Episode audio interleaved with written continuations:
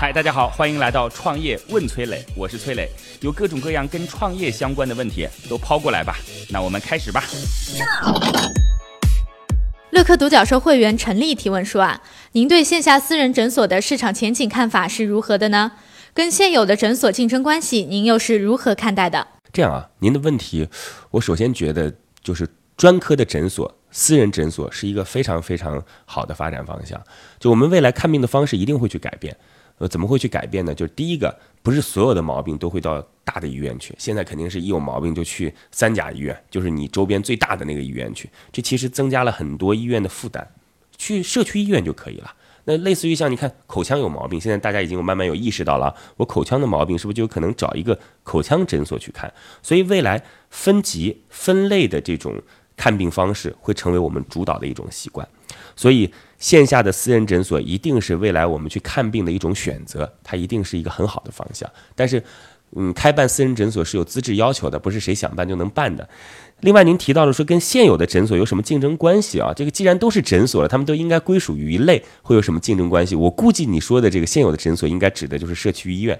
就社区医院，刚才我提到了，它其实是个全科，它是先来瞅瞅你有什么大毛病没有，具体该往哪儿去分流。如果不用分流，在他那就解决了。而专科的诊所，就是关于你某一个点的病，它会比较专业，有整套的治疗方式，大概就算是一个互补的关系，而不算是一个竞争的关系吧。感谢您的提问，各位呢，如果有什么样的创业问题，可以加我的个人微信号八六六二幺幺八六六二幺幺。我们有一个叫做乐客独角兽的社群，在这当中呢，我们来帮助各位来进行投资人的对接、资源的对接，然后每天还会有不同领域的课程啊，欢迎各位加入到乐客独角兽。我的个人微信号八六六二幺幺，已经有六千多位全国各地的伙伴在这当中了，你还能在自己当地找到自己的组织。乐客独角兽会员蒋坚峰提问说啊，这两年空气净化器行业一直挺火，所以我想做空气净化器在我们当地的代理销售，您看前景如何？关于销售思路，您有什么与众不同的建议吗？您说这个空气净化器现在还一直卖得很火，其实应该算是红海了。如果您执意要去做代理呢，我可以帮您出出主意。嗯，我相信传统的渠道进行空气净化器的销售，肯定不需要我出主意了。那我有一个好的办法是什么办法呢？就是您去找找看，当地有没有人在去做净水器的代理，净水器的代理他卖的怎么样？他的目标用户到底是谁？然后您跟这个净水器的代理合作，一起来卖空气净化器。这当中其实是一个归纳总结法，就是我们在挑选用户的时候，如果一下子不能想到我们的用户是谁，或者我们的用户非常广，不能一下子揪出来，那就思考一下，我们的用户还有可能买什么产品。